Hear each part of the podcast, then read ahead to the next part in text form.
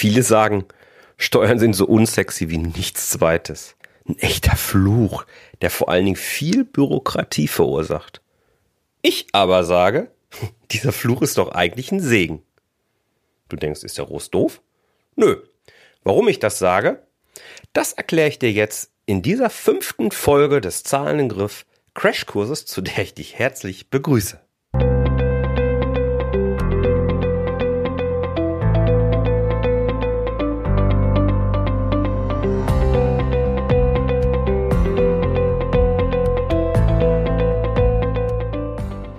Herzlich willkommen bei deinem Zahlen im Griff Crashkurs, dem Podcast für Selbstständige und Unternehmer, die einen knackigen und hochwertigen Einstieg in die Welt der Finanzen suchen.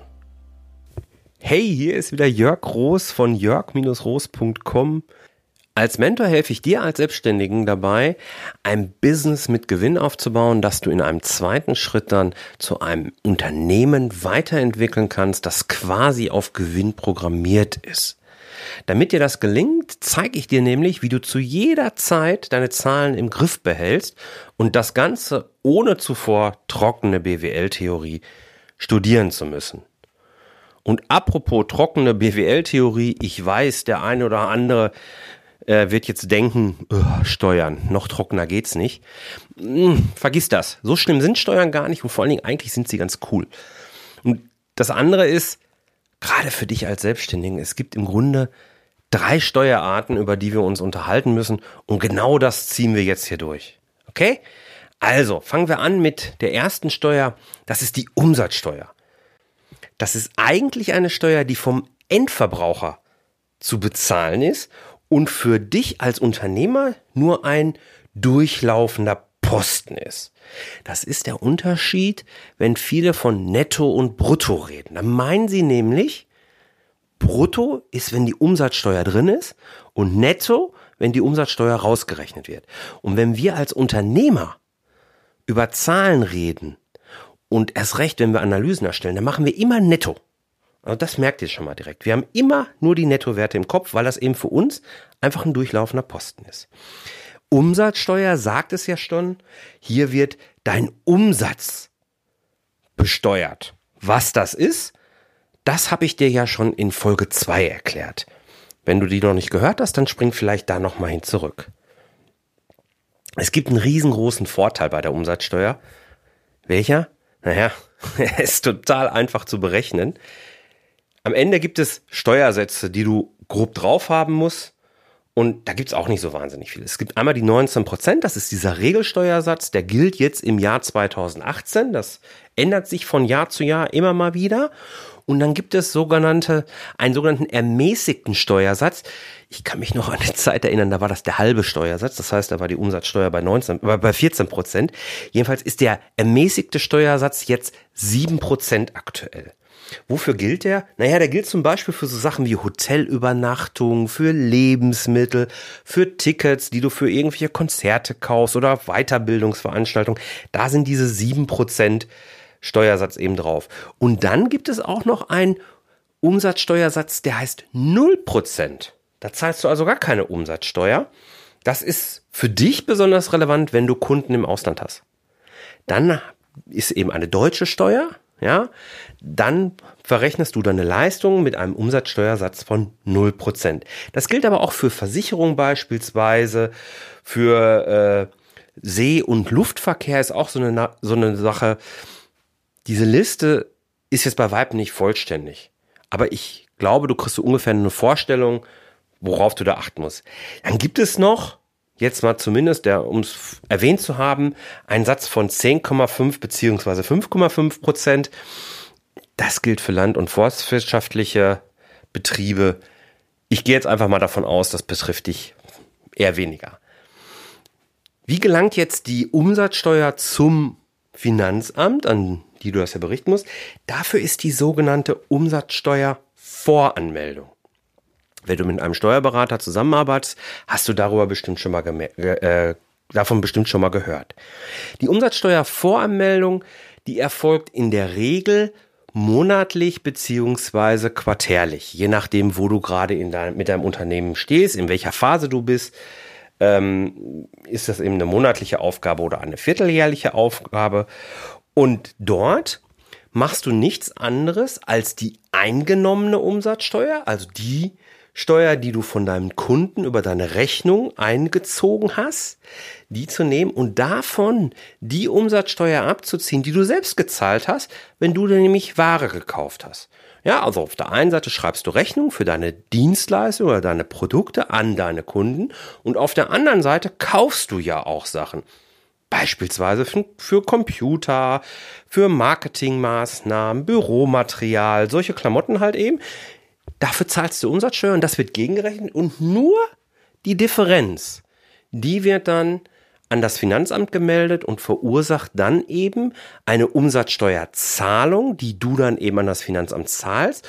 Oder das geht auch, wenn die Vorsteuer höher ist als die eingenommene Umsatzsteuer, dann kriegst du auch Geld vom Finanzamt zurück. Das ist für dich interessant, war wahrscheinlich vor allen Dingen in der Anfangsphase deines Unternehmens. Das ist ja nur eine Voranmeldung, sagt ja schon das Wort. Im Rahmen deines Jahresabschlusses machst du dann auch die sogenannte finale Umsatzsteuererklärung. Das ist dann wirklich der Punkt, wo du sagst, so, ich habe mir jetzt alles in meinem äh, Business angeguckt, das ist mein Jahresabschluss, der ist fertig und das ergibt sich als Umsatzsteuererklärung offiziell und final. Da kann es dann schon mal zu leichteren Abweichungen kommen, das ist auch nicht weiter schlimm. Ungefähr sollte der Wert aber natürlich schon stimmen. So, so viel die Umsatzsteuer. Ist gar nicht so schlimm, oder? Jetzt haben wir noch eine Steuer, die kann dich betreffen, muss aber gar nicht sein. Das ist die sogenannte Gewerbesteuer. Gewerbesteuer, da geht's ja darum, hast du ein Gewerbe oder hast du kein Gewerbe? Besteuert wird halt eben der Gewerbeertrag. So, was ist der Gewerbeertrag? Naja, das ist erstmal dein Betriebsgewinn im Wesentlichen. Gibt so ein paar kleinere Anpassungen, aber das schlabbern wir jetzt mal. Die zentrale Frage ist, betreibst du ein Gewerbe oder betreibst du kein Gewerbe? Wenn du ein Unternehmen angemeldet hast, dann wird dir diese Frage schon gestellt worden sein. Du wirst äh, entweder einen Gewerbeschein haben, dann zahlst du sie, oder bist du zumindest pflichtig, oder eben kein. Es gibt viele, die versuchen sich davor zu drücken, um eben die Steuer halt auch zu sparen. Wann bist du auf jeden Fall dabei? Und ich weiß, das ist nicht hundertprozentig stringent, wenn ich ganz Deutschland mir angucke. Die einen sagen so, die anderen sagen so. Ist immer so ein bisschen, ja, so ein bisschen individuell, sag ich jetzt mal. Ähm, das liegt eben daran, dass die Gewerbesteuer wahrscheinlich eben auch eine, also Gewerbesteuer ist definitiv eine Gemeindesteuer, nicht wahrscheinlich. Und daran liegt es aber wahrscheinlich, dass es eben auch von Gemeinde zu Gemeinde, vom Bundesland zu Bundesland so ein bisschen unterschiedlich eingestuft wird. Entscheidend oder die Frage, die sich nämlich stellt, werden Produkte verkauft, beispielsweise Online-Produkte. Das könnte ein Signal sein, dass du ein Gewerbe treibst. So war es bei mir. Ich habe Excel-Vorlagen, die ich verkauft habe. Entsprechend betreibe ich ein Gewerbe. Ja, das können aber eben auch äh, E-Books sein, das können Kurse sein. Äh, was es eben ist, das ist egal. Diskutier das mit deinem Finanzamt, mit dem Gewerbeamt und ähm, ja, dann weißt du es zumindest, ob du es berechnen kannst. Wie wird sie jetzt berechnet. Das ist ein bisschen komplexer als die Umsatzsteuer, aber so schlimm ist das auch nicht. Ausgang ist der Betriebsgewinn, den du ja sowieso ermittelst. Und dann hast du einen Freibetrag, das ist erstmal gut, von 24.500 Euro. Also ist dein Betriebsgewinn kleiner als 24.500 Euro, bist du sowieso erstmal fein raus. Zumindest musst du nicht zahlen, obwohl du eigentlich in der Verpflichtung stehst. So. Ähm, dann gibt es einen wenn du jetzt von deinem Betriebsgewinn diesen Freibetrag abziehst, gibt es eine Position, die heißt dann zu versteuernder Gewinn, der Restbetrag. Also nehmen wir jetzt an, du hast irgendwie 30.000 Euro als Betriebsgewinn, ziehst davon die 24.500 Euro ab, dann hast du einen zu versteuernden Gewinn von 5.500 Euro. Dann gibt es diese, nimmst du diese 5.000 500 Euro und multiplizierst die mit der sogenannten Steuermesszahl, die ist immer gleich, von 3,5 Prozent. Das ist dann dein sogenannter Steuermessbetrag Und der wird dann noch mit einem Hebesatz, der von deiner Gemeinde kommt, bei uns in Haltern sind das 600 Prozent, das ist relativ viel, ähm, nochmal multipliziert und daraus ergibt sich dann am Ende ein äh, Steuerzahlbetrag, den du wirklich überweisen musst. Aber, großes Aber, gerade für dich als Selbstständiger ist es eben so, wenn du jetzt Einzelunternehmer bist und keine GmbH oder sowas gegründet hast, dann ist die Gewerbesteuer nämlich zumindest in großen Teilen anrechenbar auf die Einkommensteuer, die du ja auch noch zahlen musst. Da gibt es dann eine Regelung, dass eben dieser Steuermessbetrag, also wir hatten ja diese 5500 Euro, die du mal 3,5 Prozent gerechnet hast. Das, was da rauskommt, das wird mal 380 Prozent genommen und das ist dein Freibetrag, den du, also wie so ein Freibetrag, den darfst du von deiner Einkommensteuer wieder abziehen. Das ist also eine Minderung der Einkommensteuer. Deswegen ist das alles gar nicht so schlimm, weil die 600 Prozent, die ich jetzt hier in Haltern zahlen darf, die sind schon ziemlich heftig, ja. Ähm, häufig ist das so ein Betrag zwischen 200 und 500 Prozent, der dann nochmal drauf gerechnet wird. Und dann weißt, siehst du, dass die 380 Prozent am Ende schon sehr, sehr nah dran sind an dem, was du überhaupt zu zahlen hast. Einkommensteuer, das ist auch schon die dritte Steuerart, über die wir reden möchten. Das ist eigentlich gar keine Betriebssteuer.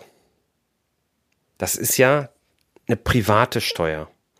Die hängt von der Höhe des sogenannten zu versteuernden Einkommen ab fängt an so irgendwie bei 8.600 Euro Einkommen, da zahlst du irgendwie 6% und ab 53.666 Euro, das gilt jetzt für 2018, ähm, da sind es eben diese 42 Prozent. Die Grenzwerte, aber auch die Prozentwerte, wie, das, ist, das schwankt immer mal wieder ein bisschen. Momentan ist es alles so ein bisschen fallend, aber nur, dass du eine Größenordnung hast. So, wenn wir jetzt davon ausgehen, dass du als Selbstständiger mit deinem Business die einzige Einnahmequelle hast, dann ist jetzt die Frage, was ist jetzt das zu versteuernde Einkommen? Und das ist im Wesentlichen erstmal dein Betriebsgewinn. Das wird dann als Einkommen gewertet.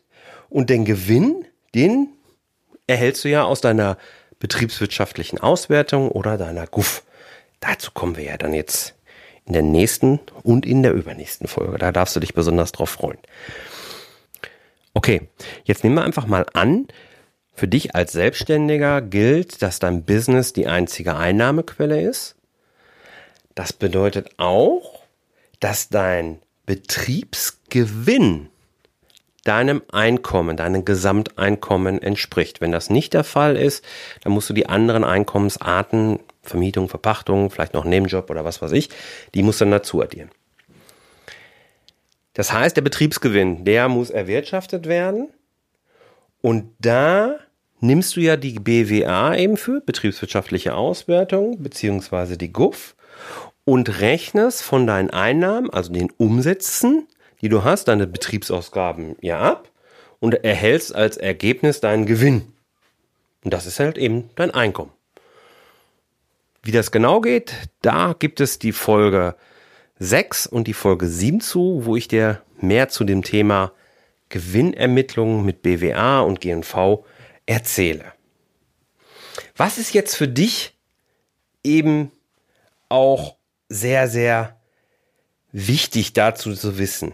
Es macht absolut Sinn, da die Einkommensteuer eben quartärlich im Voraus bezahlt wird von dir als Selbstständigen, dass du entsprechende Rücklagen hast und dass die Endabrechnung am Jahresende mit deiner Einkommenssteuererklärung erfolgt. Das solltest du unbedingt noch wissen. Also ähnlich wie mit der Umsatzsteuervoranmeldung musst du auch eine Vorauszahlung der Einkommensteuer machen, quartärlich und am Jahresende machst du dann deine finale Steuererklärung. Jetzt steht aber noch der Elefant im Raum, warum ich mich erdreiste zu sagen, Steuern sind doch gar kein Fluch. Du erinnerst dich daran? Ich bin ja so, es ist ein Segen. Naja, für mich ist, sind da eigentlich so, so zwei Sachen besonders wichtig. Das eine ist, Mindset. Jetzt denk doch mal drüber nach. Natürlich ist es doof, wenn wir Geld überweisen. Und mir geht's noch nicht einmal darum, dass mit den Steuern ja hoffentlich gute Dinge, die fürs Allgemeinwohl äh, eben gut sind, bezahlt werden. das ist eine Diskussion, über, auf die will ich gar nicht hinaus, sondern einfach, je mehr Steuern du zahlst, desto besser läuft doch auch dein Business. Das ist doch eigentlich der Fokus. Je mehr Steuern du zahlst, desto erfolgreicher bist du ja eigentlich. Das heißt auch, wenn du viele Steuern zahlst, bist du verdammt erfolgreich. Deswegen ist es ein Segen. Oder ist es das nicht? Das andere ist, du kannst sie auch eben wirklich gut berechnen. Steuern, das ist nichts, was ja, das ist keine Geheimniskrämerei, sondern zumindest Pi mal Daumen grob, so dass du keine großen Risiken hast, die dich äh, umhauen. Das kannst du berechnen. Und für wie viele Risiken kannst du das sagen in deinem Business? Das ist doch nicht so viel. Mit Rücklagen, die du für deine Steuern bildest, kannst du das Risiko fast komplett eliminieren. Und der dritte Grund, warum ich finde, Steuern sind eigentlich ein Segen, weil sie uns Unternehmer am Ende doch dazu zwingen, dass wir uns mit unseren Zahlen überhaupt beschäftigen. Ich bin mir sicher, sonst würden das noch viel, viel weniger machen und was würden wir alles für Möglichkeiten auf der Straße liegen lassen, weil wir uns mit unseren Zahlen nicht beschäftigen. Apropos mit den Zahlen beschäftigen, wenn du jetzt Bock hast, direkt loszulegen und sagst, Mensch, ich will das jetzt endlich mal richtig angehen, dann mach doch mit bei meinem Online-Kurs, den ich dir kostenlos zur Verfügung stelle. Den findest du auf jörg-roos.com slash Einsteigerkurs. Du weißt ja vielleicht schon, sieben Folgen, wo du Fragen von mir bekommst, wo ich dir Impulse gebe, wo ich dir Aufgaben stelle. Du kommst ins Handeln und am Ende hast du die Möglichkeit, all die Fragen, die vielleicht aufgetaucht sind, mit mir persönlich zu diskutieren. Ich packe dir den Link auch noch in die Shownotes rein, natürlich. Die Shownotes wiederum, die findest du unter jörg-roos.com slash crashkurs slash 05 oder in der Podcast-App, mit der du das jetzt hier gerade gehört hast wo du einfach auf den Podcast gehst, die Folge aufrufst und dort halt eben zu den Shownotes kommt. Jetzt bleibt mir eigentlich nur noch, dir eine tolle Zeit zu wünschen und dich vielleicht schon ein bisschen neugierig zu machen, was dich in der sechsten Folge erwartet. Denn da geht's um die auch in dieser Folge schon angesprochenen Gewinne. Da kümmern wir uns darum, dass du nie wieder Erfolge feierst, zu früh feiern wirst, nur weil du einen vermeintlichen Gewinn hast. Ich freue mich auf dich und wünsche dir eine tolle Zeit. Vielen Dank. Bis dann, dein Jörg. Tschüss.